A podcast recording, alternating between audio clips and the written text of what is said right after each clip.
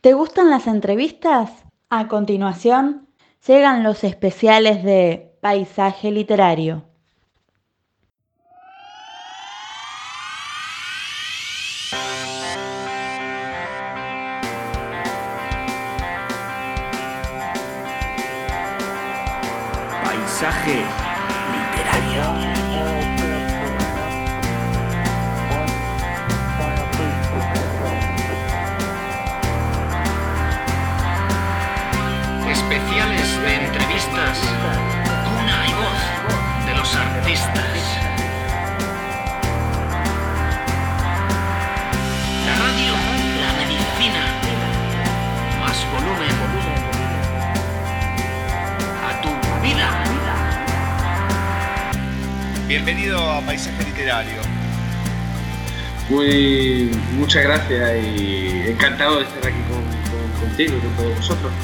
Gracias por la oportunidad. No, pero por favor, por favor.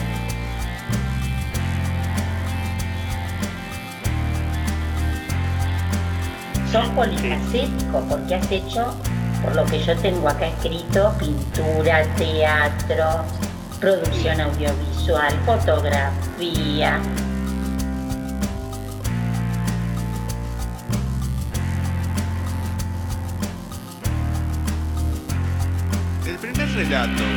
No sé si estará en el libro o no, pero ¿cuál fue eso que te impulsó? Bueno, abro el libro, mi primer relato, el tuyo, ¿no? Claro está.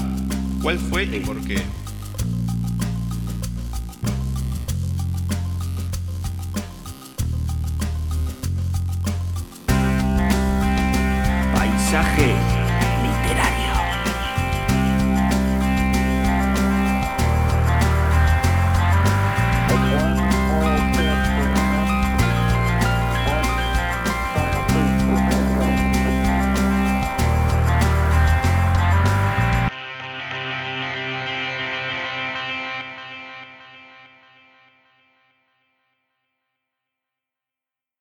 Bienvenidos a un nuevo especial dedicado a los autores de Lubina Editorial.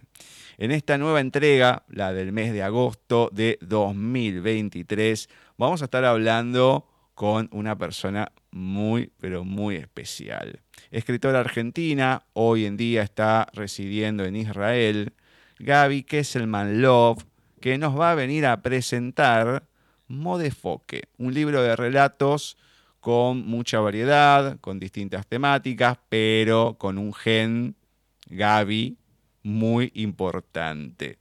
Ya se van a ir dando cuenta no solamente por lo que vamos a ir contando de las historias, sino por lo que es Gaby en sí. Así que vamos a darle la bienvenida y arrancar con esta entrevista. Bienvenida Paisaje Literario, Gaby. ¿Cómo va todo por ahí? ¿Cómo, estás? Bien, bien. Por acá todo bien, todo tranquilo. Por suerte. Madrugando, le comento a la gente, pero bien, contento. Por lo menos con, con pila, que es importante. Por ahí me imagino que un poco más tranquilo que acá. Em, sí. siempre es un poco, siempre es un poco más tranquilo que allá. Sí. Bueno, me encanta. Después vamos a ir comentando algunas cosas de eso y demás para que la gente se vaya Dale. enterando. Pero la primera pregunta que hago a la gente que pasa por primera vez en este espacio, espero que no sea la única, es la siguiente, es personalizada, así que en tu caso, ¿qué me podés contar de Gabriela Kesselman Love en la voz de Gabriela Kesselman Love? Em, a ver, soy eh, argentina de nacimiento, em, israelí por elección, estudié abogacía porque me pareció que era lo más acorde a mi personalidad. Me gusta mucho discutir y me pareció genial que me paguen por hacerlo, así que le dediqué cinco años a eso. Hablo varios idiomas, no el que necesitaría hablar en este momento, pero hablo varios idiomas. Y mm, soy mamá de dos adolescentes, estoy casada hace 23 años y tengo una perra golden. Bueno, bien, bien, bien. Qué lindo que es escuchar a la gente, porque con esta pregunta se dispara para tantas cosas. Algunos, algunos no la entienden, me repreguntan. Otros, bueno, van por un lado, por el otro, pero bueno, bien, bien. Una semblanza de la persona, me encanta. Entonces, contame ahora, ¿cómo es que llega a tu vida la literatura en sí, en forma general? ¿Y cuándo es ese momento que ves que te gusta escribir, que es lo tuyo, que querés escribir tus propias historias?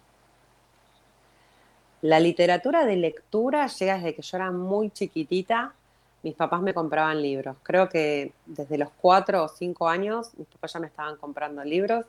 De hecho, hay una imagen que yo tengo muy clara en una cama cucheta, yo durmiendo en la parte de arriba, en un departamento en Caballito, eh, y yo estaba leyendo un libro de tapa dura que probablemente haya sido Alice en el País de las Maravillas. Em, y mis papás desde la puerta, como mirándome con orgullo en mi intento por leer.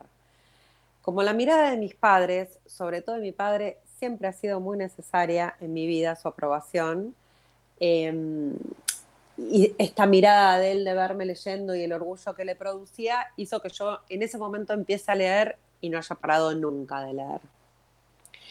Y en ese momento, sin saberlo, quizás a los 10 años, em, hay autores que a mí me dan ganas de escribir después de leerlos.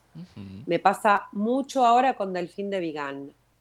Es alguien que yo leo y que sé que inmediatamente me va a generar un texto, un cuento, un relato, un y a partir de los 10 empecé a escribir. Creo que empecé a escribir creyendo a esa edad que era una especie de diario íntimo, hasta que me di cuenta que había empezado a novelar mis propias historias y que en realidad lo que estaba contando no era del todo cierto, tenía un poco de, paisaje. Eh, y a partir de ahí empecé. Nunca se me ocurrió igualmente escribir para que otros me lean hasta que tuve, no sé, cuarenta y pico que alguien me dijo, pero ¿por qué no compartís esto con otras personas? Y entonces eh, ahí empecé con, los, talleres literarios, eh, que obviamente te da un montón de, herramientas para poder escribir mejor, no menos visceral, yo soy muy visceral, em, por eso siempre necesito correctores que acepten mis puteadas y mi, sé como repulsiva cuando escribo. Hay mucha puteada, hay mucha cosa grotesca, hay mucha... Y, cuando me lo quieren censurar no me gusta. Así que necesito poder expresarlo de esa manera. Em, y ahí me di cuenta que me gustaba y que me permitía como, jugar un poco con, con, las historias, con mis propias historias, con las historias de mi entorno y dibujarlas para que no parezcan que son de verdad lo que son. Sí, digamos que hay un contenido eh, bastante claro en, varios de tus relatos en ese sentido, pero creo que el cuento argentino es como el de Fontana Rosa. Si a Fontana Rosa le sacás todos los tips, todas las cosas que decía, y deja de serlo y pierde mucha gracia. Entonces hay cosas del, del gen argentino cuando uno lo lee. Yo comento mucho en este tipo de entrevistas. Cuando hablo con otro argentino que hay cosas que no hay que aclararlas. O sea, ya uno las tiene incorporadas y todo. Que uno sí, con España o con México, otros lugares, las puedes asimilar, genial. Pero cuando es algo propio, es diferente. Y hay cuentos que puede ser que otra persona de, otra nacionalidad no lo entienda. Por, por ciertas cosas que pasan y que se dicen.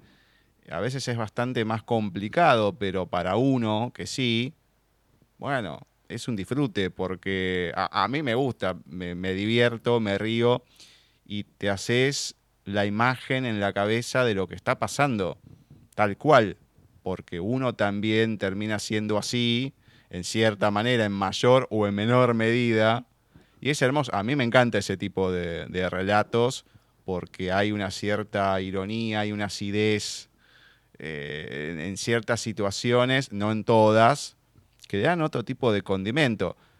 Que te lo quieran frenar, bueno, qué sé yo, es parte de lo que es uno como escritor, si no, directamente es darle el cuento al editor, bueno, tomá, escribilo vos y punto, escribilo, escribir vos lo que quieras escribir. Claro, hace otro cuento. Yo taller- mi primer taller literario, que no voy a mencionarlo porque es conocida la persona en cuestión, eh, nos cambiaba el final de los cuentos. Y en un momento le dijimos, pero ese es tu cuento. O sea, ¿querés escribir un cuento? Escribí un cuento. Pero este es el mío y este tiene que terminar así. Y tiene que decir, o sea, está muy bien que me cambies una coma si no corresponde que vaya una coma en ese lugar. Ahora, el punto y aparte o el punto seguido, déjame decirlo a mí porque me va a cambiar el relato. Eh, sí, por eso es muy, hay que tener mucho cuidado eh, cuando uno va a un taller literario, porque te pueden llegar a reprimir un montón de cosas buenísimas que tenés para decir. No, bueno, la verdad que una vez me había pasado con la profe del programa, con Cecilia, cuando iba al taller, uno de los primeros cuentos, no sé si no, si no fue el primero, fue el segundo. Claro, me corregía oración por oración. Me dice, no, acá esto está mal. No, está bien. Yo recién arrancaba.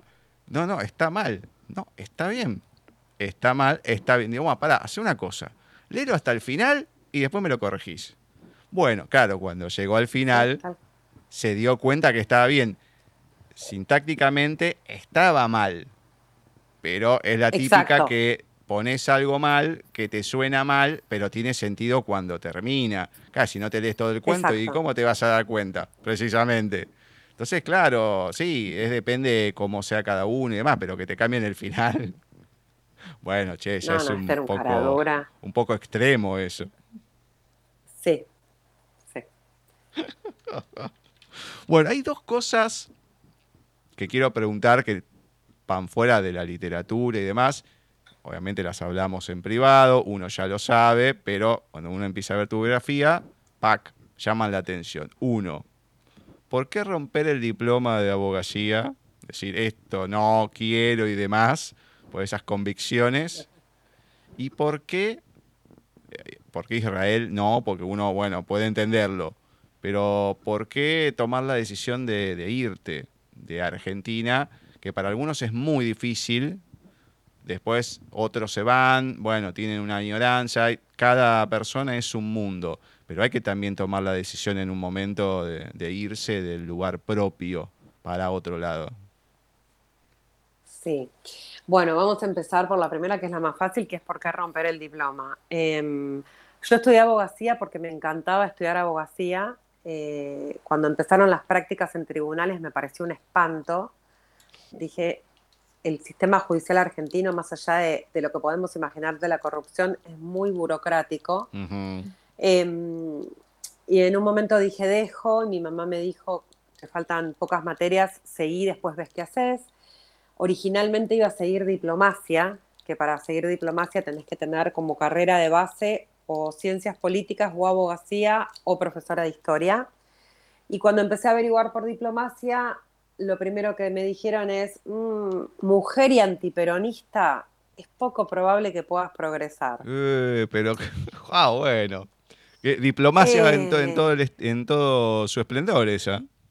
Sí, hermoso fue el comentario. Si hoy lo veo para atrás, lo hubiese intentado. A los 25 me pareció que no valía la pena. Claro. Eh, entré a trabajar en un estudio jurídico y al tercer mes del estudio jurídico me dijeron que tenía que ir a tribunales a robarme un expediente porque se les había pasado una fecha, eh, a e- ellos se habían equivocado con una fecha, había prescripto un plazo y había que robarse el expediente porque, porque si no iba a ser condenado el- nuestro cliente del estudio.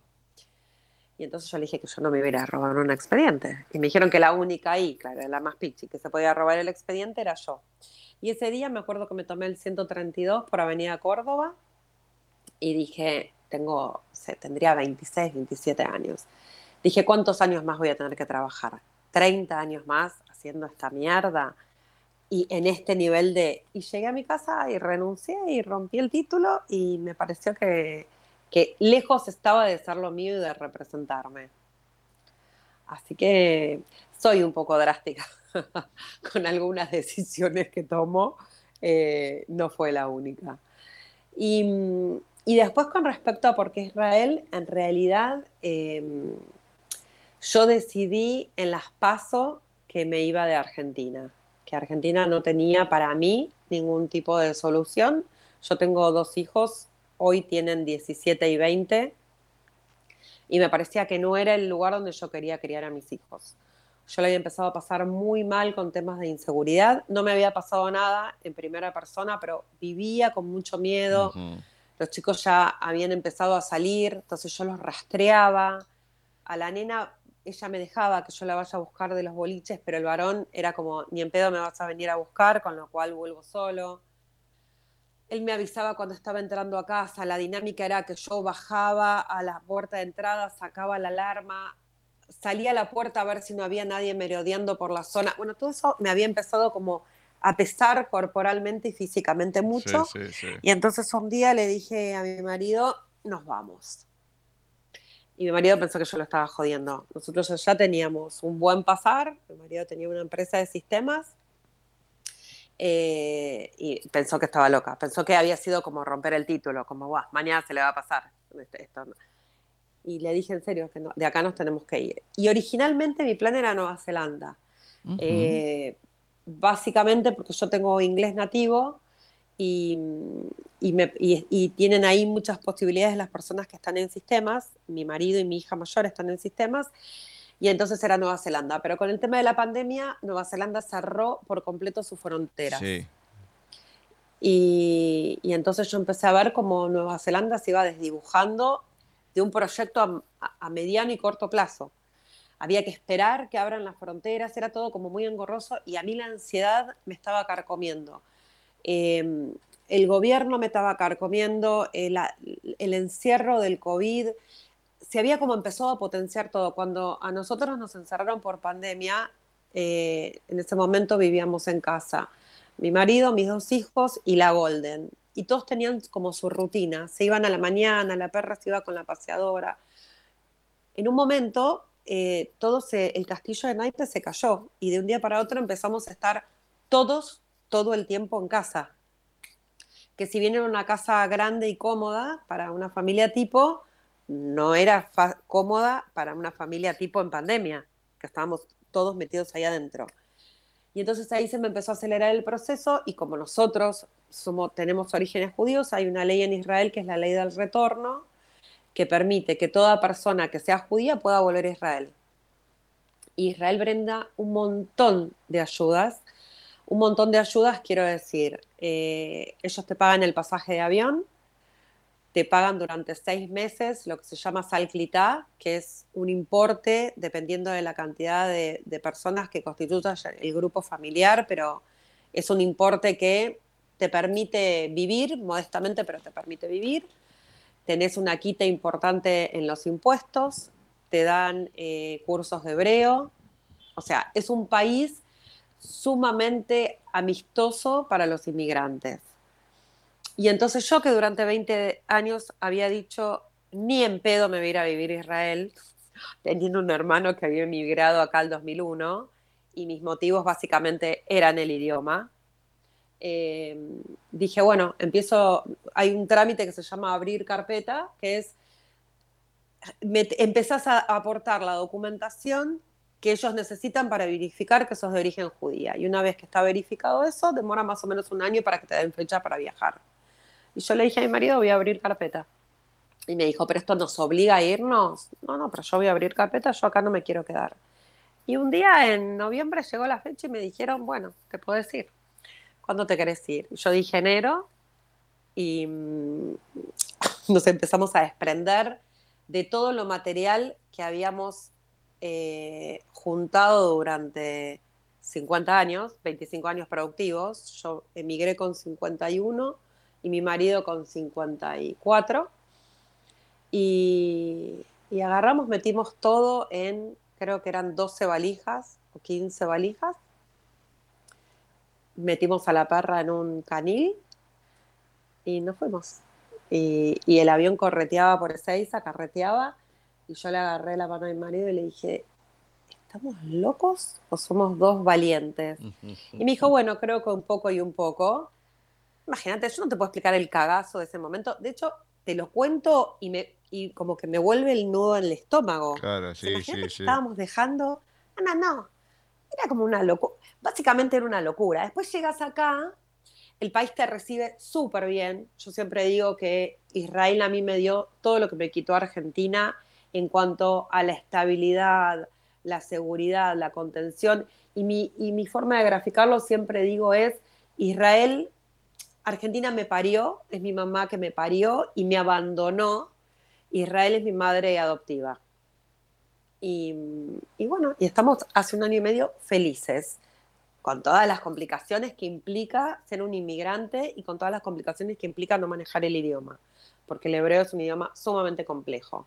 Pero estamos felices. Yo encontré acá lo que vine a buscar, que es que mis hijos puedan salir de noche y que yo no tenga miedo. Eh, vivo en una casa en un primer piso sin rejas. Eh, los porteros eléctricos abajo tienen los nombres de las familias, entonces vos sabés qué portero tocar. Eh, la casa no tiene alarma, no tengo garita de seguridad, uso el celular en la calle, voy a un bar y dejo la cartera. O sea, hay imágenes, acá hay gente que se sienta, abre la notebook, deja la cartera y se le acabó el café, se levanta, va a buscar un café y vuelve al lugar y las cosas están. Eh, esto es lo que yo venía a buscar y lo encontré. hay mucha gente que puede decir, che, pero para tanto, esas cosas. Sí, Sí, es así. Eh, uno puede estar sentado en un bar y te pueden robar la silla y no te das cuenta. O sea, y vos te quedas ahí. No, no, no, acá las cosas cada vez vienen más para atrás y no se le quiere dar una solución. Entonces, parece una pavada, por eso la pregunta que hice, pero no, y es para mucha gente que, bueno, lamentablemente vea que, que, es así, que uno vive con, con esa paranoia por las cosas que pasan, por las cosas que dejen que pasan. Y eso que Ciudad Autónoma de Buenos Aires es mucho más seguro de lo que es el conurbano y demás. Muchos lugares del interior que es mucho más seguro que acá, eso ni hablar. Pero así todo, o sea, se vive con, con esa tensión de no saber qué va a pasar. Si te, entran o si no volvés o lo que sea más allá de si te roban o no. Mirá que yo elegimos un país que está en guerra y que está rodeado de enemigos. o sea, no es que me fui a vivir a Suiza, me vine a vivir a un país que tiene esas condiciones. Lo que pasa es que yo sé que va a ser muy difícil esto que voy a decir porque hasta que uno no viaja a Israel no lo termina de dimensionar. Nosotros no vivimos asustados en Israel. Eh, habitualmente no hay bombas habitualmente no hay ataques de terroristas, o sea, no es algo frecuente, no pasa con frecuencia. Y cuando pasa, te puede pasar, estás en Jerusalén y viene un loquito y te acuchilla, te puede pasar. No pasa todos los días porque hay un ejército que está en la calle cuidándote, pero además está esta sensación de que te están cuidando. Acá hay una cosa que se llama cúpula de hierro, que es un sistema para el cual se interceptan misiles. Sí. Con lo cual, los misiles que nos tiran los de Hamas o los de Hezbollah o todos nuestros, todos nuestros vecinos árabes que quieren aniquilarnos, em, acá cuando suena un misil, cuando tiran un misil, suena una sirena, nosotros sabemos exactamente qué deberíamos hacer, a qué búnker ir, en qué lugar resguardecerte. Lo que yo siempre digo es que en Argentina, si te van a matar para robarte el celular, no tenés nada que te proteja de esa persona. Está el factor sorpresa que vinieron, te, le diste el celular, le diste las zapatillas y te dieron un tiro de todas maneras. Acá te puede pasar algo, sí, como te pueden pasar en muchos lugares del mundo, pero estás como contenido y, el, y sabes qué es lo que tenés que hacer.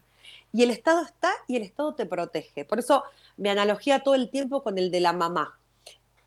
Eh, están presentes para cuidarte y para protegerte y para a ver, cuando fue lo de la pandemia, que fue una de las cosas que a mí me hizo empezar a pensar en Israel, mientras en Argentina, yo no sé si vos te acordás que dejaban a los argentinos varados, sí. ¿verdad? Que se cerró. Bueno, Israel no solo fue a todos los lugares del mundo a buscar a los israelíes que estaban dispersos, sino que como ellos ya tenían la vacuna de Pfizer, uno de los primeros lugares que vacunó con Pfizer a sus ciudadanos fue Israel, lo que hizo Israel es viajó a los países en donde había sobrevivientes del holocausto para vacunarlos también, que eran gente de tercera edad y como muy vulnerable. Y a mí esto de la vacuna eh, me prendió la alarma. Mi hija siempre cuenta que estábamos en, un Starbucks en Caballito y yo lo conté y me puse a llorar y yo le dije, necesito un lugar que me cuide. Evidentemente yo necesito sentir una cosa de, de que me protejan. Y en Argentina yo sentía una gran indefensión. Así que por eso Israel, un poco por azar y un poco porque inmigrar acá es más fácil, están las condiciones dadas. Una vez que vos llegás y que imagínate que no tenés que tener este gasto inicial del pasaje y de los primeros meses de qué me voy a mantener y qué sé yo, está el tema del idioma. Yo hablo bien inglés y con inglés en Israel te manejas. La verdad es que el 99% de la gente habla inglés. Eh, y es un país amistoso. Es un, es un país en donde, a pesar de todo, te sentís cómoda. Esto me pasa a mí. De hecho, yo en Argentina era una persona muy irascible, por decirlo en términos correctos. Eh, casi siempre estaba de mal humor y casi siempre reaccionaba mal. Y acá mi versión es otra. Acá no estoy enojada, no estoy a la defensiva, no siento que tenga que cuidarme ni que protegerme. Acá yo manejo y pongo la luz de giro y el auto de atrás, yo lo veo por el espejo retrovisor, automáticamente disminuye la velocidad para que yo me meta. ¿Qué pasa en Argentina? Vos pones la luz de giro y el de atrás acelera para que vos no puedas pasar. Sí, sí, sí, sí. te mete la trompa, no te deja pasar, sí. Acá no pasa. Acá Israel está formado. Yo vivo en una ciudad que se llama Ranana, que es bellísima, en el centro de Israel. Eh, acá hay mucha rotonda para que haya rotonda, tiene que haber gente muy civilizada, porque imagínate que rotondas con tres o cuatro salidas, en cuanto alguno se quiere meter, cuando no, se mete nadie. Acá vos respetás el orden de la rotonda. Y acá parás en la senda peatonal, hay muy pocos semáforos, salvo en las avenidas, y la gente frena en la senda peatonal. A mí al principio me pasaba, cuando yo sacaba Frida, que es mi Golden, por ahí me paraba en la esquina a mirar porque me parecía muy lindo el paisaje de Ranana. Y los autos frenaban. Entonces yo muchas veces cruzaba nada más que para no sentirme una boluda, que el auto había frenado porque yo me había parado en la esquina. Yo no quería cruzar, yo me había parado en la esquina a mirar. Bueno, la gente se para en la esquina y vos frenás. No estás todo el tiempo como queriendo agredir al otro. Pero me parece que tiene que ver con Argentina te pone violento y es lógico. La inflación, la inseguridad, no saber dónde poner la guita. Eh, Sí, los piquetes, tenés todo. Todo, todo. Acá hay mucho quilombo en este momento por una reforma judicial bastante cuestionada eh, y hay mucho, mucho quilombo social como nunca antes hubo en Israel y mucha manifestación. Y en líneas generales, la gente se manifiesta en la vereda y vos seguís pasando con el auto, no te cortan la ruta. Entonces, me parece que, ¿por qué Israel? Mis amigas me dicen que fui muy valiente al irme. Yo creo que en mi caso hubiese sido más valiente quedarme, pudiéndome irme. Entiendo que hay gente que no se puede ir, eh, lo entiendo perfectamente, la mayoría de la gente no se puede ir. Eh, para mí quedarme hubiese sido una tragedia. Y tuve la suerte que mi hermano ya vivía acá, que mis papás y mi otro hermano ya habían emigrado, vivían en España desde hace muchos años. Eh, o sea, yo no dejé familia en Argentina. Claro. Dejé a mis amigas, pero no dejé familia. La familia también te super traba dejar a padres o a padres grandes o a hijos es una complicación. Así que acá estamos intentando aprender el idioma, que es un despelote. bueno, ayer hablaba... Es una real es una cagada, por decirlo de alguna manera. O sea, vos imaginate que esta gente empieza a escribir de derecha a izquierda. Ya, si te digo eso, ahí arrancamos mal. Después no tienen vocales, escriben sin vocales, ¿ok? Con lo cual tienen las consonantes. Hay una letra que puede ser una B corta, una O o una U, depende de la palabra, donde la pongas, con lo cual imagínate lo que es aprender el idioma. fuera de esa jodita y de sentirte un poquito analfabeta, estamos muy bien, ¿eh? La piloteamos muy bien.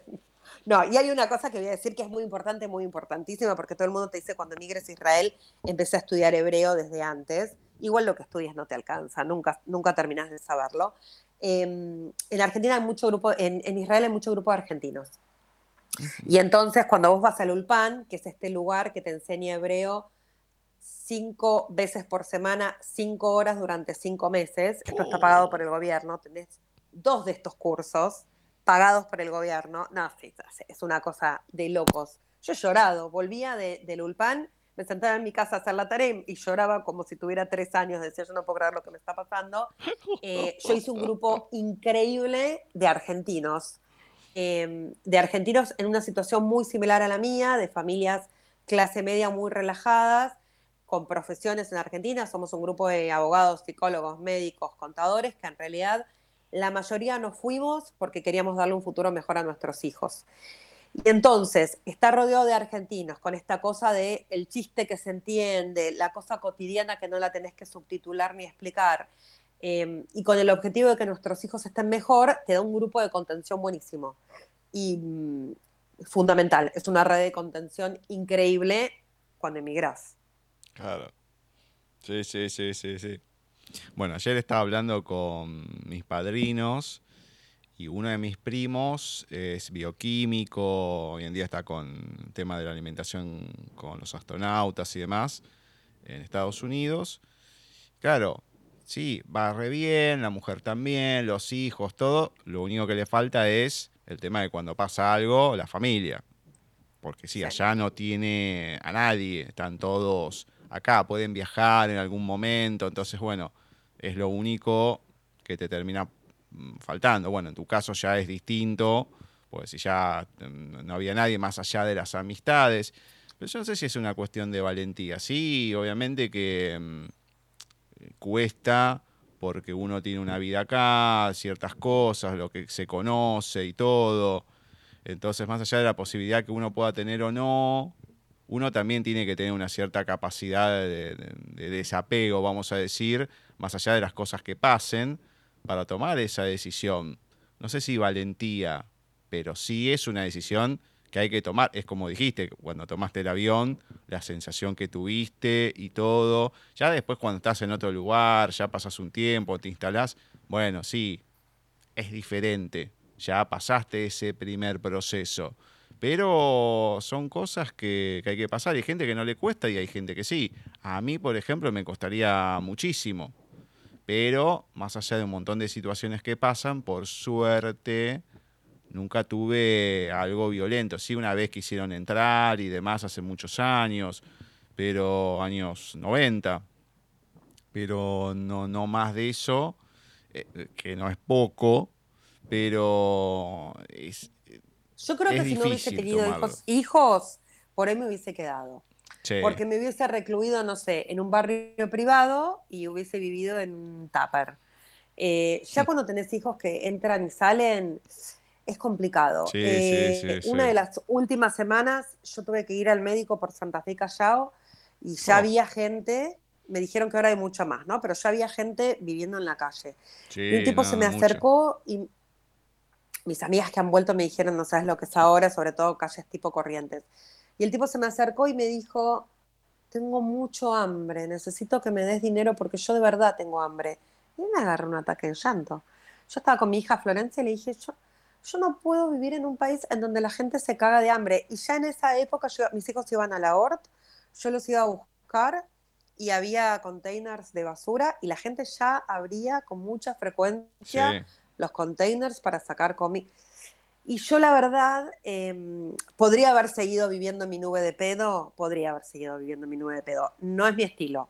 Yo no puedo, como los caballos, ir para adelante y decir, bueno, yo estoy bien, yo tengo mi casa, mi auto, viajo al exterior. No es mi estilo. Yo miro como, como un poco más, tengo una visión un poco más amplia y un poco más sensible del mundo.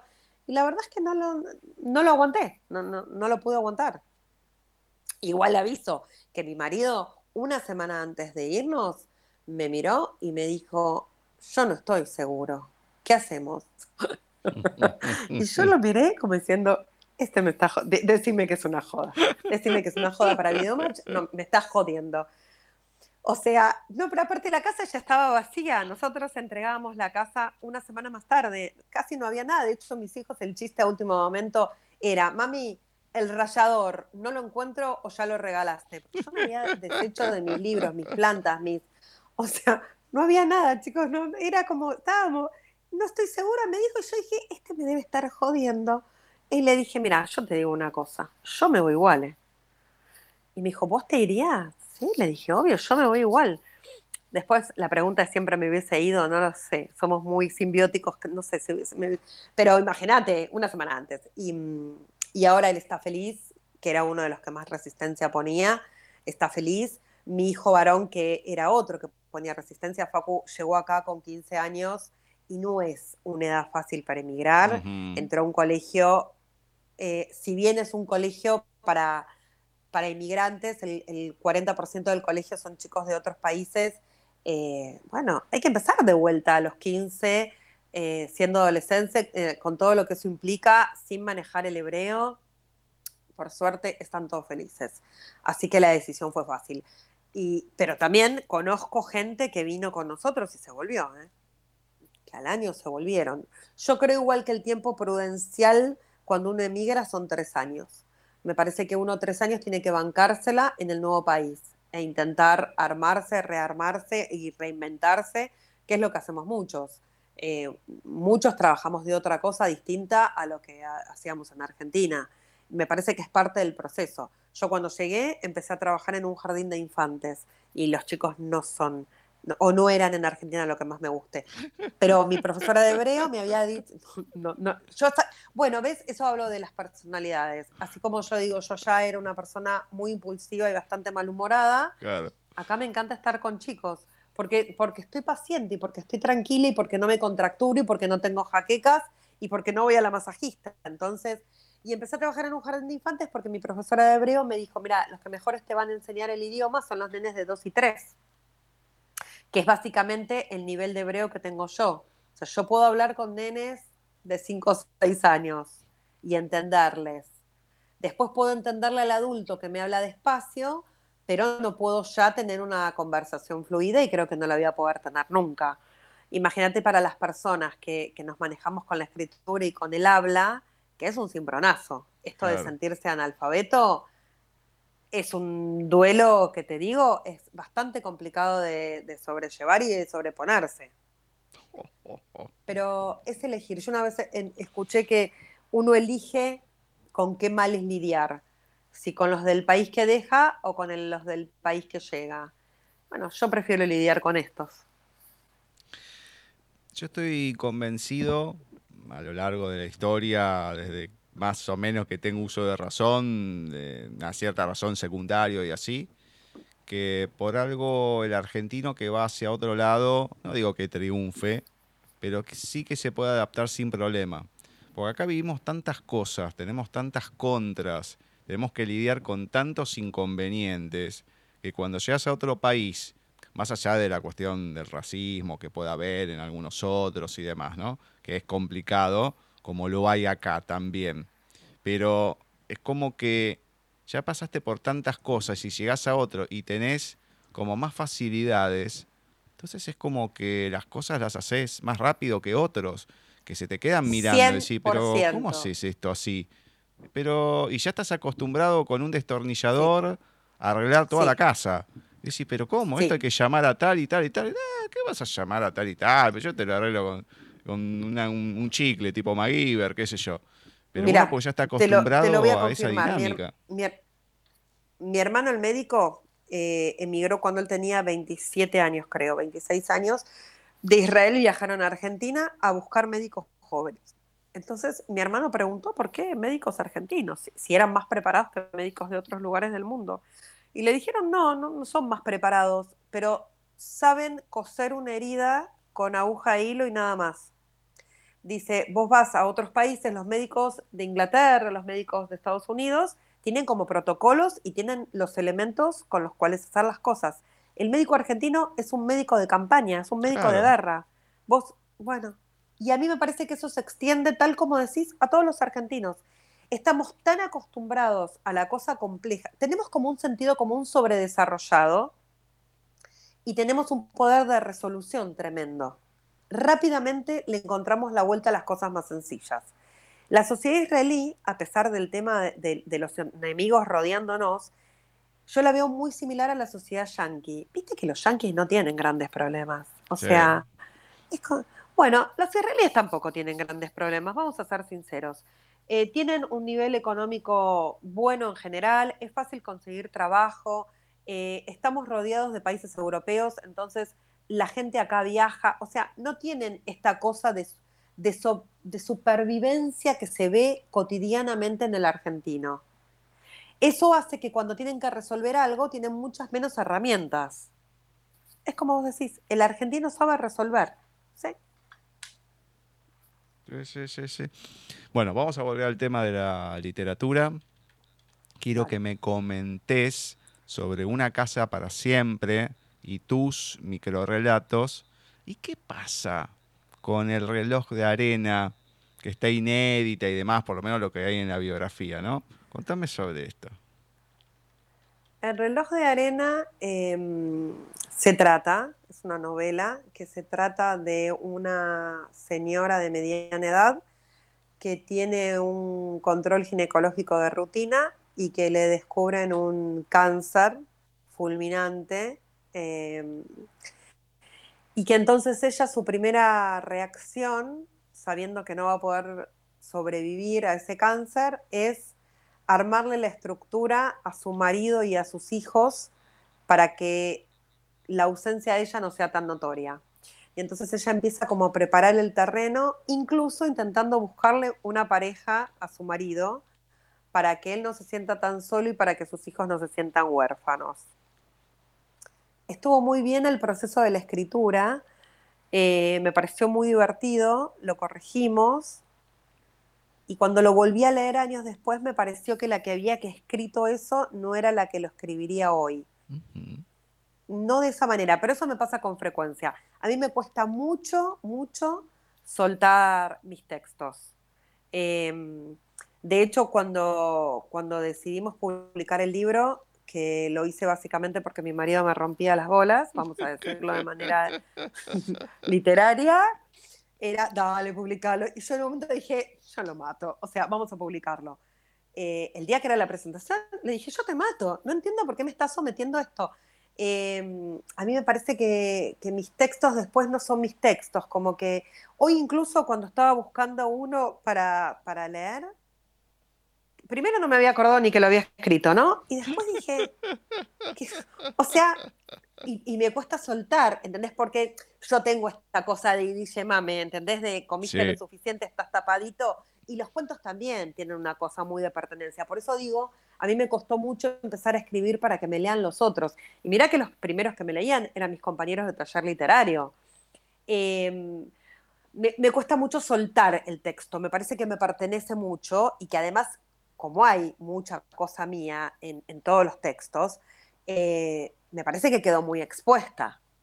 El día que yo presenté el libro, mis amigas me decían, fue muy gracioso porque, porque terminamos de leer algunos cuentos y me decían, este soy yo, ¿no? Y, tal está el otro, ¿no? Claro, o sea, no sé cuán, cuán, fantasiosos podemos ser los escritores. Yo te la puedo dibujar, eh, si es mujer te digo que es hombre, le cambio el nombre y le cambio la edad, pero después la historia de fondo sigue siendo eso que me está pasando y que eso que me atraviesa. Bueno, el reloj de arena hubo algo que me impidió soltarlo. nunca pude deshacerme de eso. O sea, lo leímos los del taller literario, lo leyó Claudia, que fue quien me lo corrigió, y mm, no sé, por ahí, por ahí en algún momento. Veremos. No, no, ha cumplido el tiempo de gestación necesario, vamos a decirlo así.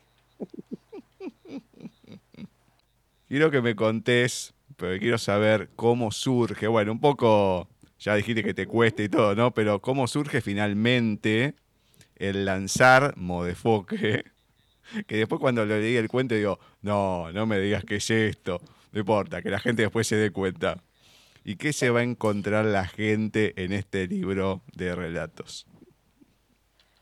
Eh, es como mi tercer hijo, porque porque me costó un montón elegir qué cuentos iban y qué cuentos no iban. Yo suelo ser muy decidida en todo lo que hago y pregunto poco, consulto poco, pero acá tuve la mala idea de preguntarle a amigos, a mi marido, a mis hijos, y todos opinaban sobre qué cuento sí, qué cuento no. Em, es... Yo tengo una amiga que cuando lo leyó me dijo, hay un poco de puteada, hay un poco de cuento en tu puteada, me dijo. Y es verdad. Yo creo que es la mejor definición de lo que es Modefoque y de lo que soy yo escribiendo.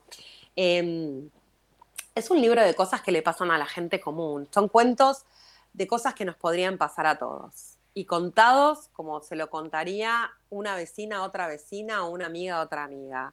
Sin ninguna aspiración literaria. Yo no soy Borges ni quiero serlo Em, y te lo cuento como, como, así, como estamos hablando ahora, así es como vas a leer mis cuentos. No, no, te va a costar nada leerlo. Después te puede gustar o no te puede gustar, pero lo vas a leer, lo, lo vas a leer de corrido.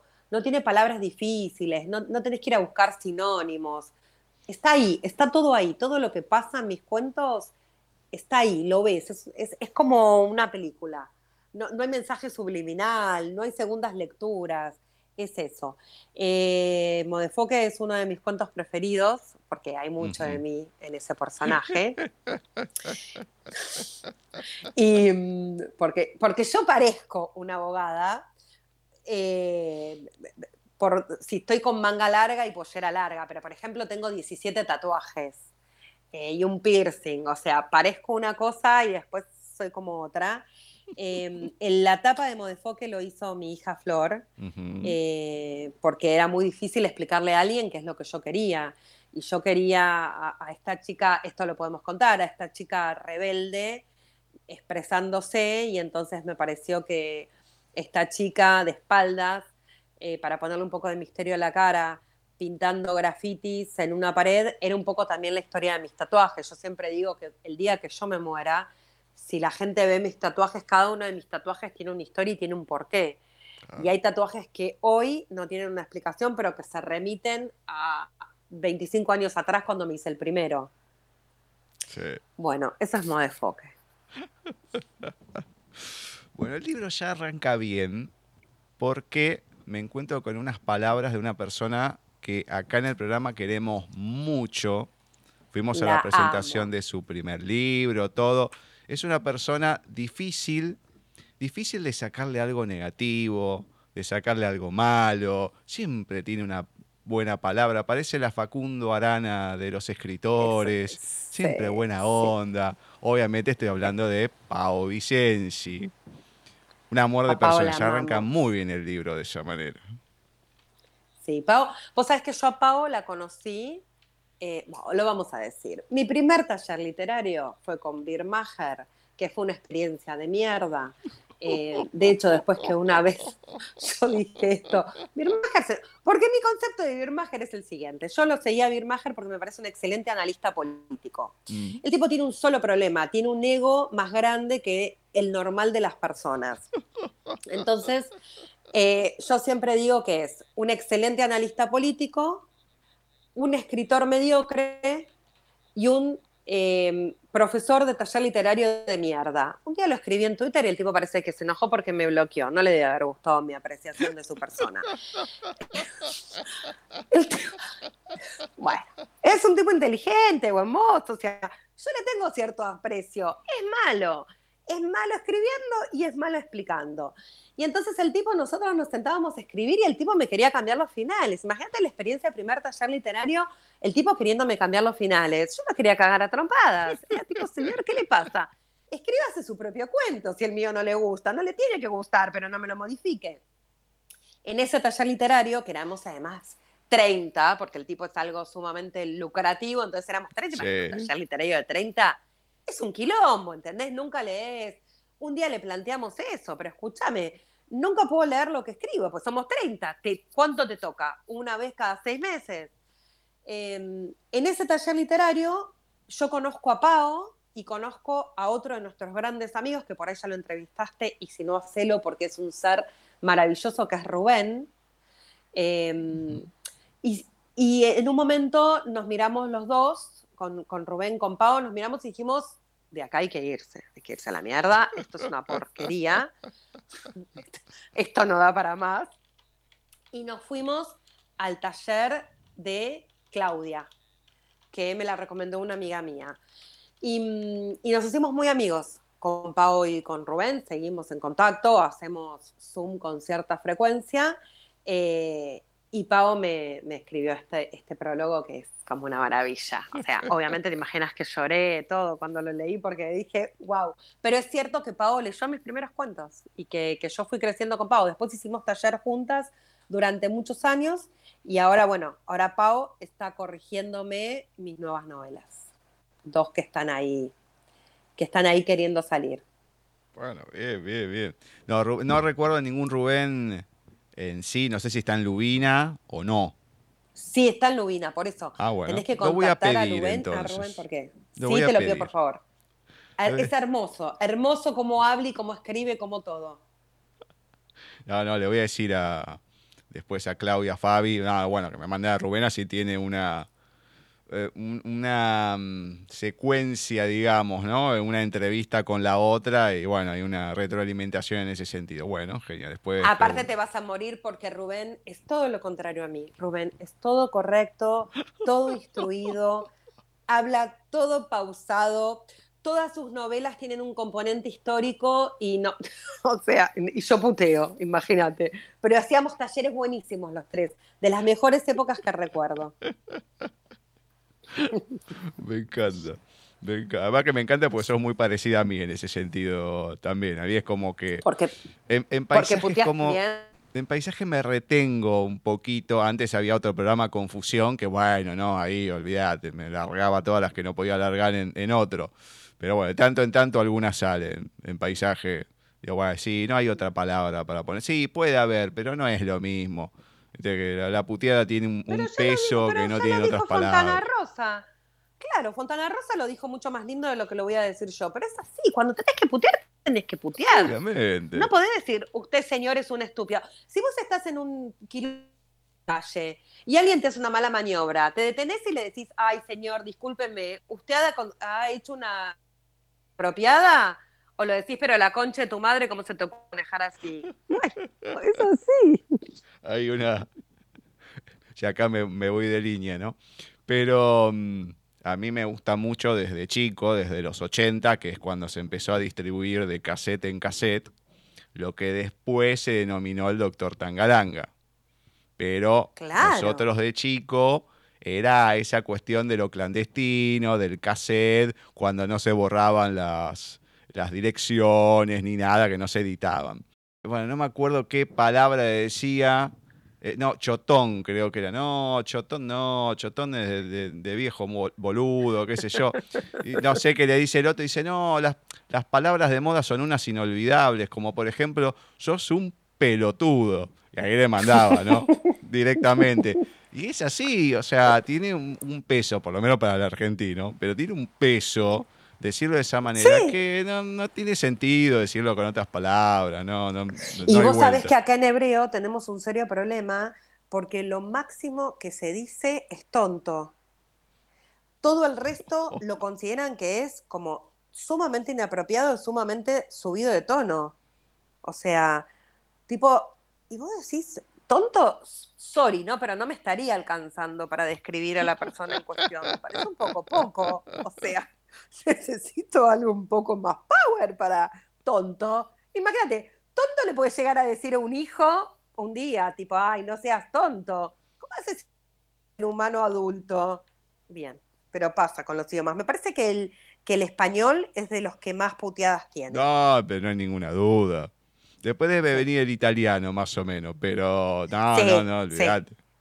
El español, pero el español, eh, más el español argentino. Bueno, no sé si el español español, no sé si tiene tanta variedad. Puede Sí. tener y todo, pero me parece que Pero acá se ha deformado tanto que es maravilloso. Stronzo italiano, que es tipo sorete, es buenísimo, ¿entendés? Y lo dicen con frecuencia, tipo stronzo. ¿Qué le vas a decir? O sea, o sea, me encanta, me encanta. Sí, hay que putear más. La gente va a decir, seguimos contando cosas. Hace, bueno, el año pasado que falleció un tío, me contaba en una vuelta hace muchos años que cuando mi padrino llega a la familia, ellos eran tres hermanos, eh, mi tío y dos hermanas. Entonces llega todo y demás, entonces a toda la familia Tana, el, el padre de él era eh, oriundo de Italia, la madre, si viene de acá, de, de San Luis y todo, pero tenían orígenes eh, tanos y todo. Entonces, claro, llega la familia Tana, todo, y empieza Caxo, Caxo, pensando que era otra cosa, y en un momento y se lo agarré, lo llevé para un lado, nene, no tenés idea de lo que estás diciendo. Y cuando le explicó se quería matar. No sé lo que pensaría que estaba diciendo. Caxo de acá, caxo de allá. Y se reía. Y todos me imagino cómo lo mirarían de una manera asesina, como diciendo, nene, vos querés morir en este instante. Una Tal cual. Tal cual. Bueno, voy a meterme en alguno de los relatos Obviamente que la idea no es contar el relato en sí, pero bueno, hay sensaciones, tenemos bastante variedad.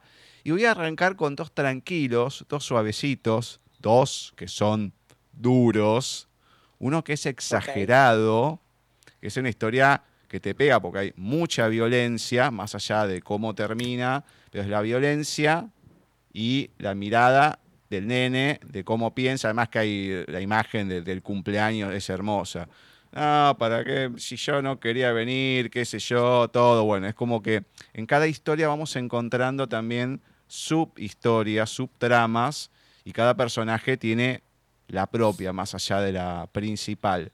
Y el otro, que es uno de los más duros, es cierto, es una vida.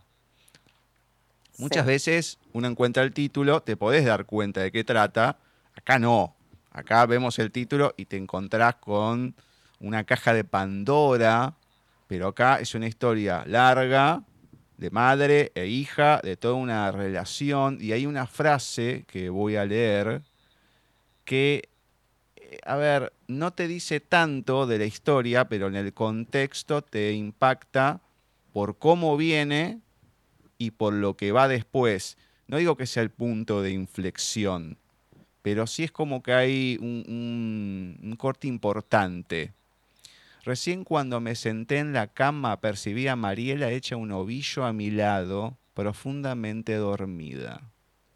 Ese momento es como que uno ya lo toma con otro peso, porque se sabe lo que va a pasar en cierta manera, por el diálogo que hay, bueno, lo que sucedió, del por qué van a hacer ciertas cosas y demás, pero esa imagen de la hija hecha un ovillo en la cama y todo, me parece muy significativa del cuento y de lo que siente y, cómo la ve, ¿no? Más allá de no darse cuenta, la vulnerabilidad de la persona, porque ya tiene una cierta edad, ya es adolescente, todo, pero es lo más vulnerable que uno tiene cuando se pone así, tipo en posición fetal, como diciendo, bueno, protegeme, necesito protección a mí por lo menos es, si bien es todo duro de lo que se puede decir, es una frase que me quedó resonando ahí del cuento. Pero estos dos, bueno, empiezo con ellos, pues son, son duros, son pesados el escribir estas historias.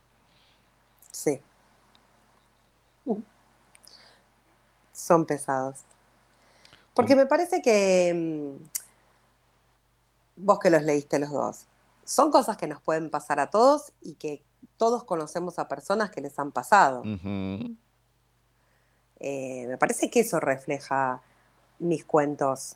Eh, no es nadie que va, no son personas que, que van a la luna o que bajan a ver el Titanic. Son cosas que nos, que nos pasan y que le pasó a mi vecina o le pasó a mi prima o, o le puede pasar a mi hija. Me parece que todas estas cosas que yo escribo nos pueden pasar a todos. Nadie está exento. ¿Y, cómo surgen este tipo de cuentos así? a ver, en todos tenemos un condimento, eh, no digo social, pero que puede ser duro. Pero al escribir, o sea, ¿sale así de un tirón o se te va moviendo algo? No, salen de un tirón. Lo que se va masticando mucho son las novelas. Las novelas sí, las que es como que tengo un proceso de, pero me pueden durar años el proceso de masticación, ¿eh? El cuento no. Em, yo sabes que si me poseyera algo, y además muchas veces escribo en el celular, porque estoy en el medio y hay algo que me generó algo que no lo puedo ni siquiera describir de manera racional y entonces agarro el, celular y empiezo como, como si fluyera sale solo, es, es un exorcismo. Después, obviamente, esos textos se trabajan. Es muy raro que quede así como salió. Después se le da el condimento y se le da el contexto y se lo corrige y se lo vuelve a corregir y después tu marido te obliga a que lo publiques. Pero en general, ¿sabes qué es un cuento? Mira, es parecido a esto lo que yo siento. ¿Viste cuando empezás a sentir como arcadas esta sensación de, de, de, tendría que vomitar, pero no tengo ganas de vomitar, pero tendría que vomitar? Y empezás a sentir ese malestar interno de algo que tenés que sacarte y a la larga terminás vomitando. Bueno, así es como yo escribo mis cuentos. Qué linda no es imagen muy hermoso. que me he creado en no mi es muy. Sí, sí, claro. sí, la verdad que- Mientras te lo digo, digo, no es muy pintoresco. no. Te podría haber mentido y haberte dicho otra cosa más hermosa, pero no es más hermoso que eso. Es eso. Es como si vomitaras. Menos mal que no escribís poesía, porque si no, ya con esto, claramente no es lo mío, no.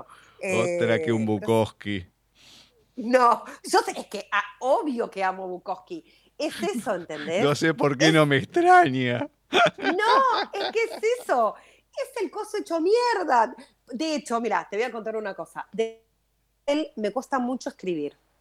Eh, primero me costaba leer directamente, pero yo creo que al principio me costaba leer porque estaba tan sumergida en el del hebreo que no me quedaban dos neuronas para hacer sinapsis y leer un libro de literatura.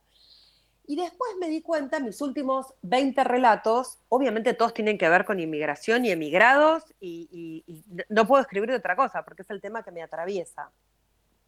Em, pero me pasa que cuando quiero ponerme a escribir algo más relajado y que no tenga que ver con la inmigración, vos sabés que escribo cosas lindas que no tienen que ver conmigo. Y entonces voy a decir, Argentina no solo nos hace aptos para todo terreno, sino que sacó una versión literaria mía que estaba buena, que era la de la bronca.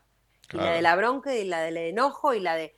Acá es medio una fiaca escribir desde el enojo, porque no estoy enojada. Entonces no tengo esta sensación de vomitar nada, no, no hay nada adentro que, que me esté como dando vueltas. Eh, entonces no estoy muy productiva, para decirlo de alguna manera. Em, bueno, por eso me gusta Bukowski, pero a ver, Bukowski, para escribir lo que escribía Bukowski, íbamos a entrar en una charla eterna, vivía borracho. Y la gente va a decir, em, una vez en un, en un taller me dijeron, bueno, pero si por ejemplo Bukowski no se hubiese emborrachado, hubiese escrito mejor, y mira, no sé, es contrafáctico, nunca Sí, lo vamos sí, a saber. que- Yo creo que no. incomprobable. No. Claro. O sea, pero ¿por qué el artista, y vamos a los casos más grosos eh, de, lo- de los artistas estos norteamericanos que sobredosis de todo? ¿Por qué hay un punto de que todo eso te genera cosas movilizantes? Si no terminas contando cosas hermosas, viste, que, un poco aburridas. Lo lindo es lo otro, es lo que te atraviesa, es, es este vómito. Bueno, voy con otro que quiero saber cómo surge este. Depende del cristal. Y leo un fragmentito. Porque la loca entre los locos fue bautizada la cuerda, y la cordura no alegra, ni inmuniza, ni complace, ni seduce, ni fascina. La cordura censura, la cordura cercena, la cordura mutila y restringe y suprime. Es un cuento, bueno, que tiene que ver, sí, la mujer que se hacía la loca, qué sé yo, todo lo que va pasando. Una historia triste que creo que debe ser uno de los mayores miedos que puede tener el ser humano, más allá de ser enterrado y despertarse y estar encerrado, ¿no? Pero- Eso es una pesadilla tremenda. ¿Vos sabés que me, es una cosa que me, me quita el sueño? ¿Esto que estoy diciendo, de- lo de ataúd o, o esto de la me- loca? loca, mal, me pone mal, no, eso de rasguña las piedras. Sí. ¿Sabes qué? Tremendo. Y te voy a decir una cosa, vos sabés que acá en Israel me enteré el otro día que no velan, entierran directamente. Uf, no, te llega No sé ni para qué me lo contaron. Con mi claustrofobia, dejá, si no necesitaba tener esa información, ¿quién te preguntó? Tremendo. Eh, Haceme un sí, funeral un vikingo directamente, prendeme fuego en el mar y ya está, listo. Que me Ah, queme. bueno, yo creo que cuando yo quiero que siempre digo que por la religión judía no se puede, yo digo, a mí me incineran. Yo creo que tiene que ver con eso, que así resuelvo el temita de la claustrofobia. O sea, despertarme incinerada no me voy a despertar de ningún lado. Eh, no, pero ese cuento que vos leíste, que no sé si lo tenés a mano, lo debes tener más a mano que yo. Em, el final, el final es un poco yo. Ese cuento es bastante autorreferencial con esto que yo te decía de yo solía tener malos modos y tener malas respuestas y no tengo mucho filtro en las cosas que digo. Em, pero el último párrafo de ese cuento es un poco esa gente que está en el borde, que, no está del todo loca, no la vas a internar. A mí nunca nadie me quiso internar. Como mucho me dieron alguna pastillita antidepresiva o antiansiolítica. Pero esa gente que, que no es pavo, que es un amor de persona, que te encontrás conmigo y decís, ¿esta es normal o está, es border? Estoy siempre como, como en esa delgada línea que estoy dentro de lo políticamente correcto y te estoy tocando todo el tiempo el lado que no.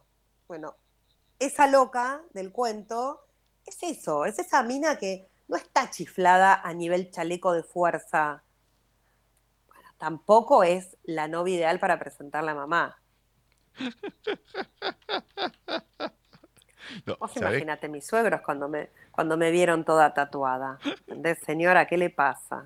Sea, mi suegra es profesora de química, es una señora muy correcta, muy, muy paqueta, que no dice nunca una mala palabra, nunca levanta el tono de voz. Imagínate, la primera cena, cuando me vio, ¿entendés? O sea, yo dije, viste que dicen que el chiste de nuera es no era lo que quería para mi hijo. Bueno, yo siempre digo que que Perla pensó eso, lo miró a mi marido y dijo, dale, hijo de puta, tantos años de colegio privado para que me traigas esto. bueno, sabes que mm, yo el final lo tengo separado, no lo iba a leer porque era el final, leí otro fragmento, pero lo que me gustó es el cierre que tiene el cuento. Sí, sí, lo, tengo a mano, pero porque lo separé. podemos leer el final, porque el final porque el final es eso, me parece que el final también podría ser el principio. O sea, es esa gente que está en el borde, que yo creo que, ojo, eh, yo creo que somos la gran mayoría los que estamos en el borde. Los que, los que, y, bueno, sé yo, no sé, no, no está muy bien medicada, ¿entendés? O sea, yo, yo tengo una cuenta de Twitter que uso mucho, para mí Twitter es la mejor red social y, mi descripción de mi perfil de Twitter dice, mi psiquiatra me sigue en Twitter y me va cambiando la medicación, me va ajustando la medicación a medida que me lee. Lo cual es absolutamente falso porque no tengo un psiquiatra. Pero, pero yo soy un poco eso.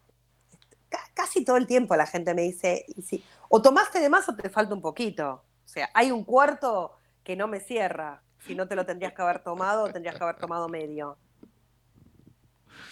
Le comento a la gente, el final leo los últimos dos, los últimos dos oraciones, versos, sí, porque son casi versos. Y los de afuera dijeron que se mató por loca. Y los de adentro dijeron que se mató por cuerda.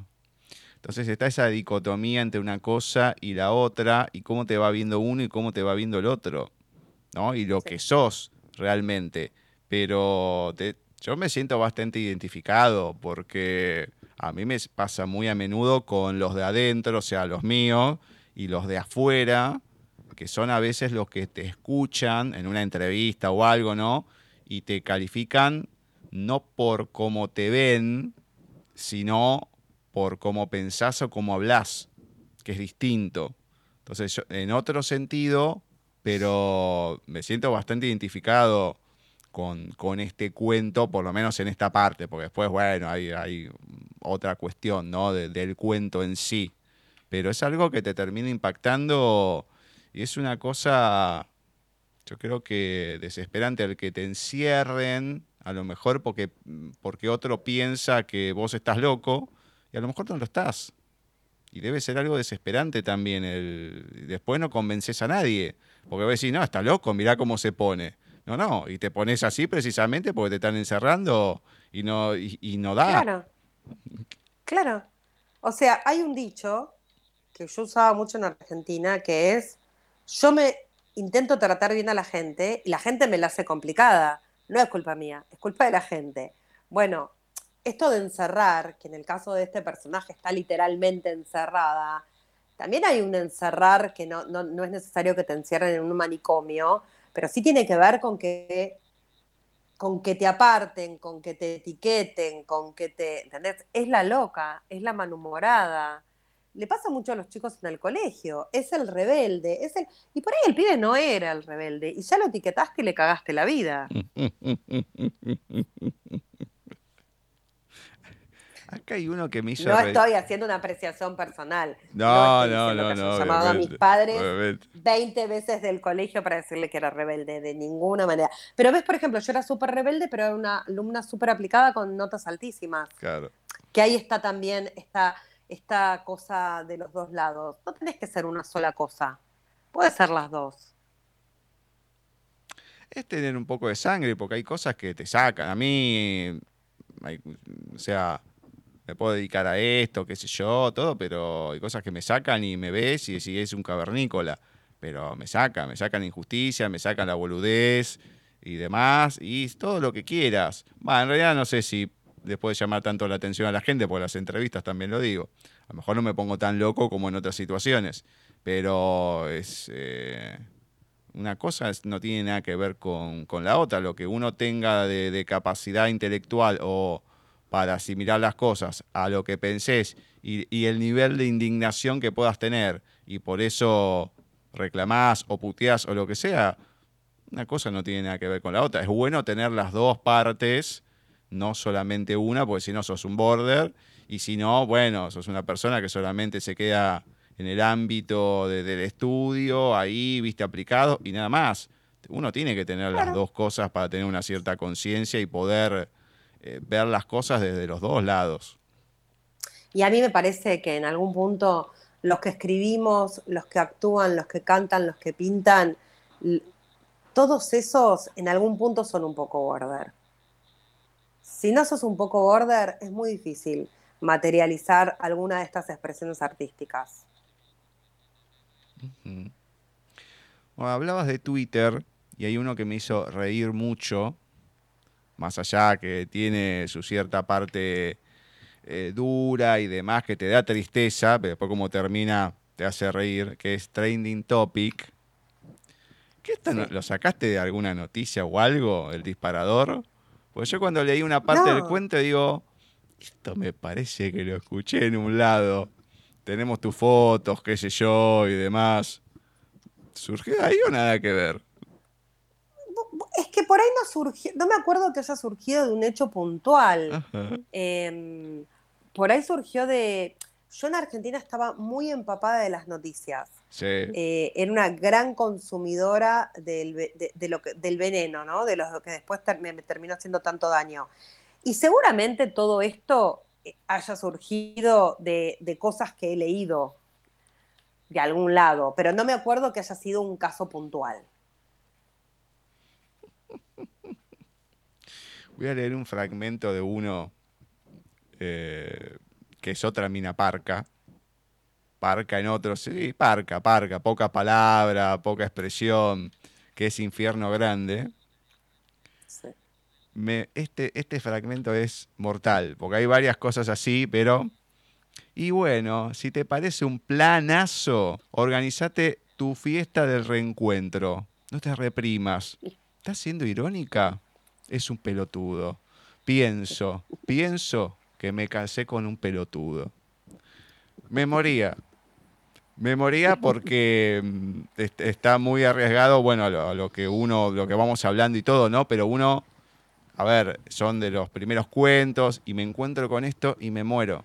No me tiro al piso porque después no me puedo levantar. Pero me muero porque encima la mina es reparca, le tira este comentario, el otro se queda y lo que piensa. No, es mortal. Mortal, es eh, 100% argento, una, una típica pareja argenta, se podría decir. Pero a veces pasa al revés, que el Yo tipo que es parco, La mujer, me dale, hacelo. libro, Pero ¿no? acá se da la inversa y es genial.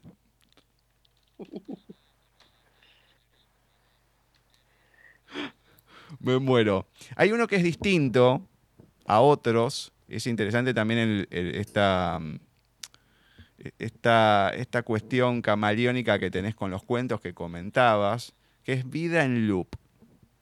Porque es Delia, que cumple 95 años. Bueno, debería haber hecho otra cosa en un momento y vemos la otra parte y después cómo termina y te queda la duda, che, pero ¿es esto o es esto? Entonces lo vas llevando de tal manera que decís, pero ¿cuál es la realidad? Pero Yo tengo tenés una esas gran dos miradas. gran, gran fascinación, gran fascinación con el tema de eh, el efecto mariposa, Sí. de qué hubiese pasado si determinada cosa lo hubiésemos hecho de otro modo, de cómo eso hubiese modificado. Hay una serie buenísima en Netflix, no sé si la viste, una serie eh, francesa que se llama Vórtice.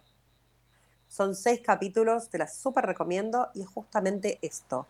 Es em, en algún punto de nuestra vida, en vez de hacer esto, podríamos haber hecho lo otro y el efecto mariposa nos va a modificar todo. Y además tengo una gran fascinación con la posibilidad de las vidas paralelas, Ujú. de que haya como muchos planos y que en realidad hay una Gaby que está acá, hay una Gaby que está en Argentina, hay una Gaby que había emigrado a los 20 y que todas van en paralelo. Esos dos temas, cuando me cuesta mucho escribirlos, me parecen temas muy complejos de escribir, pero los disfruto mucho cuando lo veo en el cine o se los, leo a otros. Hay una historia, ¿cómo se llama? El talismán, me parece, que no, no tiene tanto que ver con esto, pero algo, de Stephen King, que yo lo empecé, cuando lo leí, todavía no estaba, no existía el multiverso de Marvel ni nada, hace bastantes años. Y eh, la teoría era que había como varias realidades cuando, no sé, supongamos que fueran tres. Si uno moría, morían los otros. Pero si pasaba algo que, por, por una situación, que uno de esos no moría, era como que tenía un don especial. Bueno, este el caso de este muchacho, que no me acuerdo el nombre, del talismán. Entonces, en un momento va pasando como una de una realidad a la otra y después, bueno, toda la fantasía que a veces tiene Stephen King, que también es otro que en sus momentos se pegaba flor de saque para escribir. En esta etapa no sé, pero pareciera, por varias cuestiones que aparece un hombre lobo vestido con un jardinerito, bueno, no sé si no era Oshkosh la marca, pero muy bizarro en algunas cuestiones. Y es algo que hay que tener cabeza para escribir algo, que no sea algo precisamente lineal, ¿no? básico, y que puedas ir mezclando todas esas realidades con una historia original, algo que te pueda llamar la atención. Es un mundo muy amplio, pero también tienes que tener la capacidad para agarrar eso, que sería como en 3D, y poder moldearlo de cierta manera. Es súper es difícil. escribirlo, escribirlo, que lo entienda el director, que la gente te lo pueda actuar, que no hagas agua en ninguno de los puntos, porque Claro. imagínate que es una boludez equivocar. No, no, me encanta. Por eso me parece que cuando está logrado es una obra de arte. Sí, sí, sí, sí, sí. Bueno, voy a marcar los últimos tres, que son los que me encantaron. Nombro los tres seguidos. Uno es el que da título al libro, Modefoque, porque es más allá de la historia que se va narrando, es la otra, que es la del por qué es así, la protagonista. Tengo un fragmento que es uno de los que me encantó. Me dijo rara de mierda. Me parece motivo suficiente para ofenderme, pero no sé ofenderme en inglés. Me encantó. Y después viene, bueno, lo que es antes, después, que el perro le parece un animal boludo. Bueno, va- varias cuestiones. Y el final es genial. No, no, el final está muy bien cerrado. Pero no, no, una mina, una hija de puta. Así nomás, vamos a decir, porque borde es decir poco. Pero lo que piensa en el final, no, no, no, es, es genial. Este es duro, pero el tema es que encierra muchos conceptos, sensaciones, mucho dentro del mismo cuento. Que es su ausencia es tan enorme. Eh, en realidad, su ausencia es tan enorme que ocupa muchísimo espacio. Sí. Es eh, tremendo, es el último, eh, de los más largos, creo que son 10 páginas. Tiene otro tipo de elaboración el cuento porque tiene su parte visceral, pero no es como Modefoque, no es como otros que son más la, puteada. No, esto va desde el sentimiento, desde otro lado, el cómo termina, el, el sentimiento y cómo está el flaco en esa última parte es lo que suelo denominar una fotografía. Es cuando lo que está narrado se vuelve imagen, ya ahí es que se logra otra cosa. Eh, se plasma y en uno queda grabado de otra manera esa imagen. Porque sí, el tipo va pasando por un montón de cosas que son entendibles, que son desde el dolor, desde la, que limpia, que dijo, no, que soy una hija de puta que te está robando, así que levantate, ponete las pilas, qué sé yo. Bueno, son varias cuestiones y que yo digo, esto a mí me lo hicieron en otro sentido. A mí los médicos me han hecho tantas cosas que no, sabes para dónde disparar, pero es un cierre muy bueno. Está genial dejarlo a lo último, más allá porque es el más largo, sino por cómo cierra y porque es distinto a los otros. Y Sí, este libro, ese cuento tiene dos cosas. Yo primero cuando alguien tiene mi libro, yo le digo, ojo que el último hace llorar. Es mi única advertencia. Porque los otros te pueden gustar o no gustar, pero te vas a cagar de risa. Claro. Em, ese yo cuando, pero siempre advierto, ¿eh? Ojo que el último te va a hacer llorar. Y es un cuento que a mí me hace llorar, que es de locos, porque, a ver, ya lo, ya lo sé, ya lo conozco, ya lo leí 20 veces y lo sigo leyendo y me sigue haciendo llorar a mí. E, es, es que te parte porque más allá de lo que pasa, ¿cuántas veces esto de las, em, las vidas paralelas y todo, ¿no? ¿Cuántas veces nos pasan situaciones y uno empieza, y si hubiese hecho tal cosa, y si hubiese hecho la otra, bueno, lo que dijiste recién, ¿no? Si no se hubiese emborrachado, lo, cómo hubiese escrito, hubiese sido mejor. Incomprobable, bueno, ya está, lo que pasó, pasó, no hay otra, y, pero uno se queda con esa cuestión, ¿por qué no hice tal cosa? ¿Por qué no hice la otra? Porque, porque es una estupidez lo que hice, no tenía sentido. Pero claro, uno no sabe muchas veces cuando ve que no es una cuestión, no es que, no sé, te cortaron una pierna, una máquina y tenés que salir corriendo, que ahí ves la, la urgencia, la tenés bien visible. Entonces son un montón de cosas y ese dolor que uno va asimilando a lo largo del cuento al ser largo con el flaco, o sea, todo lo que va pasando y que es, esa cuestión de lo que él quiere. Y termina siendo como puede ser la historia de Van Gogh, de la desesperación que tenía por no lograr el color que él, que él tenía en mente. Claro, pues en esa época lo hacían con flores y demás, no es como hoy en día que apretas un pomito, ya está. Tenés 58 mil colores. No, en esa época era otra cosa. Entonces, es como que uno, o sea, podés ver en otros la desesperación eh, de, mucha gente en este flaco. Entonces te pega, te pega mucho. Es el, uno de los que son muy distintos a todos los demás. Sí. Y el que más me gustó, el que más que me moría desde el principio hasta el final, es Lo hizo adrede. Lo hizo adrede, voy a leer un fragmento, es mortal. Yo de ninguna manera dije, me voy a ocupar de esa rata asquerosa, pero nadie me prestó atención. La rata giraba sobre la rueda y a mis hijos mirarla les resultaba más interesante que mi declaración de principios. Es genial, tiene mucho humor, cómo termina también te parte, pero... Bueno, yo te voy a contar ese cuento. Está basado en hechos reales. No, Mi hijo estaba en cuarto grado de... No, a ver, está adornado un poquito. Mi hijo estaba en cuarto grado de colegio y el colegio compra un hámster para que durante el año los chicos vean cómo va evolucionando y creciendo el hámster y lo van alimentando y demás. Y entonces, cuando termine el año, el hámster se, se sortea entre los chicos. Entonces viene Facu y me dice, mami, quiero participar del sorteo del hámster. Y yo le digo, pero ni en pedo me vas a traer una rata a casa, conmigo no cuentes.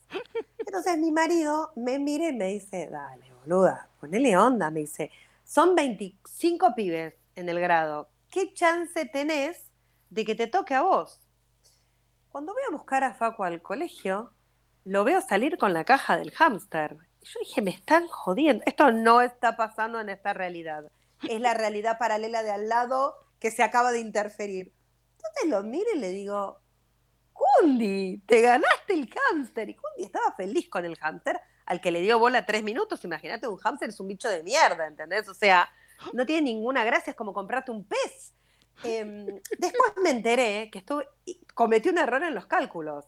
Yo dije, ¿qué chance tiene de sacarse entre 25 el hámster? Los padres teníamos que estar de acuerdo con participar del sorteo y habíamos sido tres los padres que habíamos aceptado participar del sorteo. Con lo cual, mis posibilidades habían sido el 33,3%. Por eso el hámster estaba en mi casa. Bueno, no había sido mi suegra, había sido, había sido el colegio. Así que tuvimos un hámster, un par de generaciones. Un par de veces casi lo tiro porque yo no sabía que los hámster hibernan, entonces pensé que el bicho se había muerto. Y dije, por fin, cuando, y cuando lo agarré con la mano para tirarlo, el propio calor de la mano hizo que el hámster se empiece a mover y dije, ay, no se murió y volvió a la casita. Eh, sí, bueno, o sea, ¿qué le vamos a hacer? Hay cosas que me pasan a veces. No, me con razón me llamó la atención entonces. Bueno, acá había una historia detrás de la historia.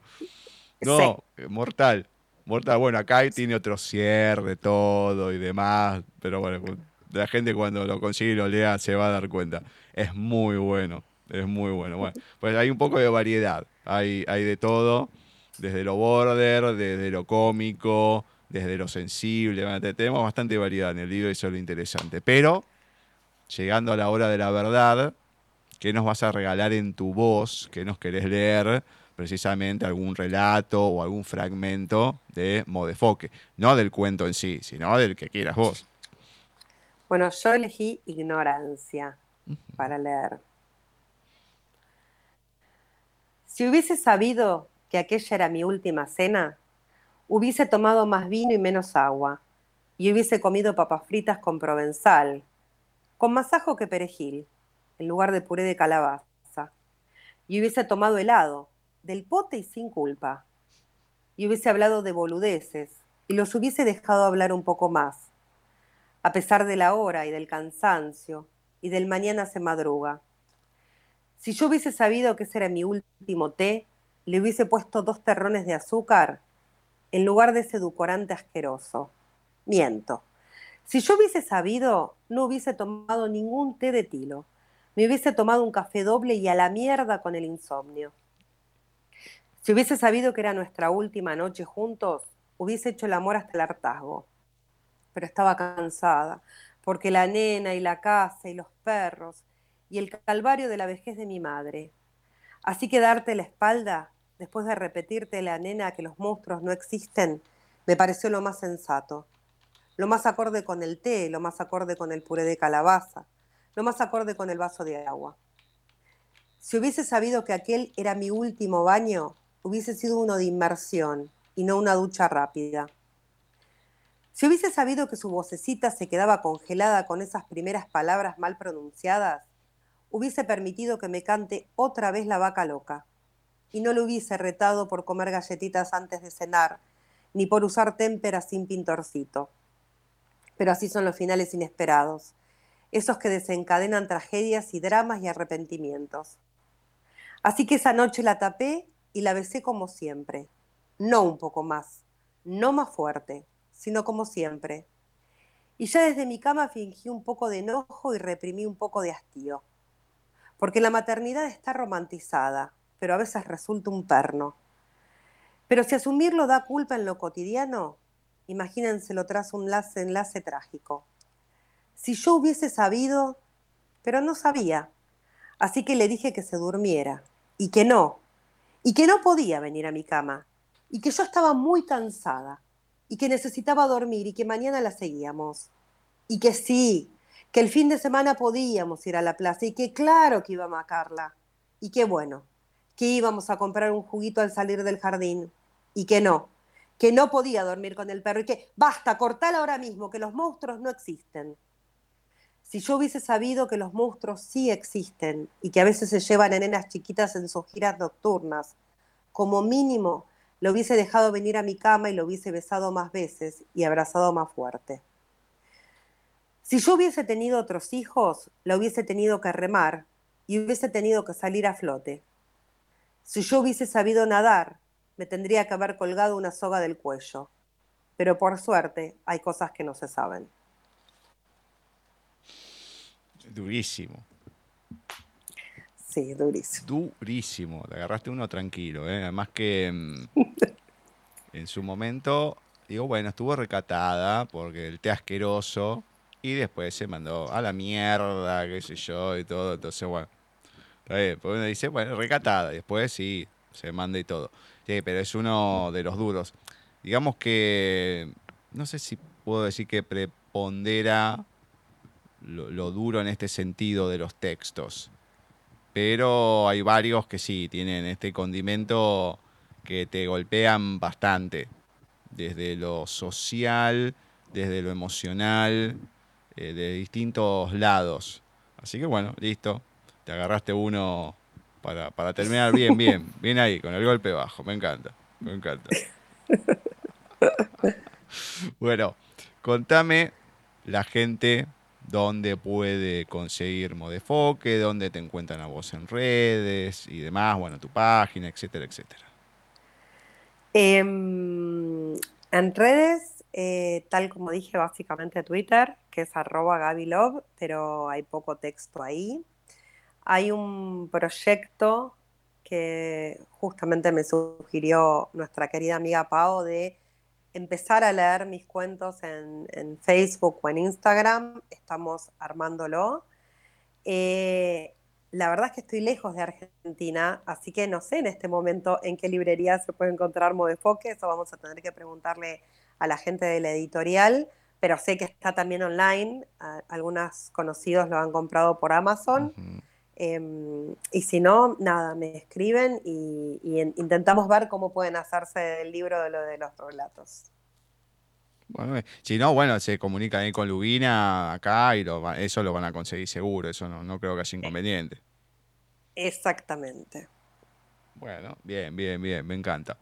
Gaby, me he reído, pero de una manera hermosa. Tuve que madrugar, como ya conté, pero por lo menos me reí que eso es lo importante. Sí, duermo para la mierda. Tuviste, Que, tuviste que madrugar mucho y yo te había prometido que no te iba a hacer madrugar. Sí, es que arrancamos así. No, ahí se hizo la diferencia. Por favor, te pido. Además que creo que le dije, no me hagas grabar, creo que 6 de la mañana o 4, no me acuerdo. Creo que 4 le dije. No, no, que esto, que el otro. Y sí, terminamos a las 6 de la mañana. Aunque empezamos más tipo 7, porque hablamos un montón antes.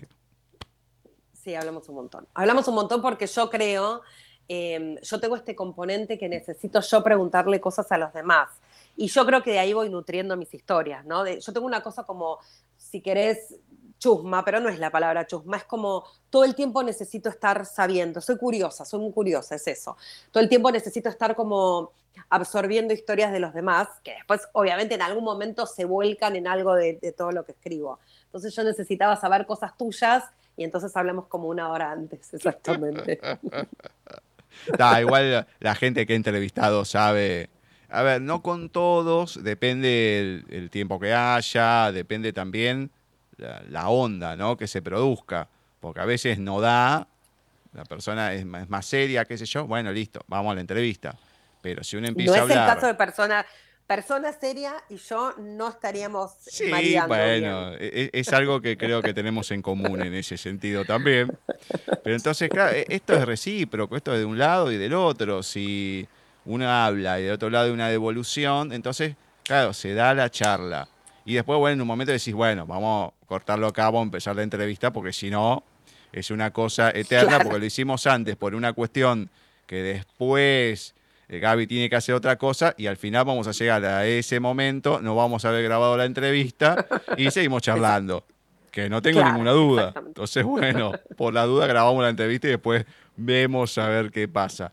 No, pero a mí me, me gusta, me gusta cuando se da la charla dentro, fuera de la entrevista, porque es algo que, como decís, nutre, más allá que yo no lo pongo en una historia, pero nutre a lo que es la, persona, ¿no? A uno como persona. Y si yo hago esto es precisamente por eso, más allá de dar una mano, difundir y todo, es la comunicación, es hablar con el otro. Entonces, si encuentro a alguien copado del otro lado para hablar, y bueno, dale, vamos, no tengo ningún problema. No me faltan palabras. Ahora, siempre digo lo mismo, yo soy así, genial. Ahora, te podés sentar al lado mío en cualquier lugar y si no me dirigís la palabra, puedo estar con cara de culo durante horas sin hablar, sin ningún problema. Y después cambio, no tengo drama, o sea, es parte de mi personalidad. Todo reagrupa a la misma persona. Me adapto en ese sentido. ¿Hablamos? Hablamos. ¿No querés hablar? Bueno, no hablamos. No hay problema. Es así. Eh, Ahora, es esta así. entrevista, considerando el horario, que son mis dos y cuarto, fue con mate. La próxima la podemos hacer más tarde, entonces yo lo hago con vino y por ahí me relajo un poco más y, ¿entendés? O sea, y encontrás el lado B. Esto Yo no tengo ningún problema. sobria. primero, para eso, publicá. Tengo... Perfecto. Ahí está. Tenés que Ahí ya tengo- publicar y después, bueno, tenemos que cuadrar un día, horario y todo, que, que se pueda, pero por mí, pff, olvídate, no hay ningún tipo de problema. Así que le voy a decir a Pau, che, mete pata, así publica y tengo otra charla. Muy bien, me encantó. Perfecto, haremos eso. Bueno, Gaby, cuídate mucho. Bueno, un enorme placer. Y estamos, seguimos en contacto. Dale, dale, eso no hay ninguna duda. Bueno, cuídate y hablamos seguramente. Besote. Te mando un beso. Dale. Chau, chau. Así ha pasado por nuestros especiales dedicados a los autores de Lubin Editorial, Gaby Kesselman Love, que nos estuvo presentando su libro de relatos Modefoque. ¿Qué puedo decir después de esta entrevista? Nada. Es la personalidad de Gaby que se llevó todo. La manera de hablar. Y uno, obviamente, cuando encuentra a alguien así, nos subimos al tren. Bueno, nos tomamos alguna licencia y demás. A mí me encanta, me encanta. Es la cuestión que digo siempre del gen argentino, de poder hablar de cierta manera, eh, que no haya ninguna ofensa ni nada y que todo salga así. Listo. Genial. Un espectáculo, más allá de los cuentos, de las temáticas, de la variedad, es la personalidad, repito, de Gaby. Así que un besote enorme también a Clau y a Fabi. Vamos a pedirles que nos manden a Rubén. Así hacemos esta consecución de autores que uno habló del otro, veremos qué dice Rubén de Gaby, etcétera, etcétera. Pero un lujazo. A continuación va a empezar el programa de Paisaje Literario, el programa oficial, en donde vamos a tener una entrevista a un escritor español, Eduardo Cristóbal de Lucas, que nos va a venir a presentar su libro Y comeremos perdices. Pero en el bloque de lecturas, que es el primero que siempre aparece, va a ser eh, especial. Es un programa especial, más allá de la entrevista que les comenté que vamos a escuchar, porque ha pasado algo y debido a eso hemos cambiado por lo menos la dinámica del programa. Ahora a continuación, que comienza el programa oficial de Paisaje Literario, se van a enterar. Esperemos que lo disfruten igual. Pero bueno, ya, en nada arrancamos y comentamos un poquito más.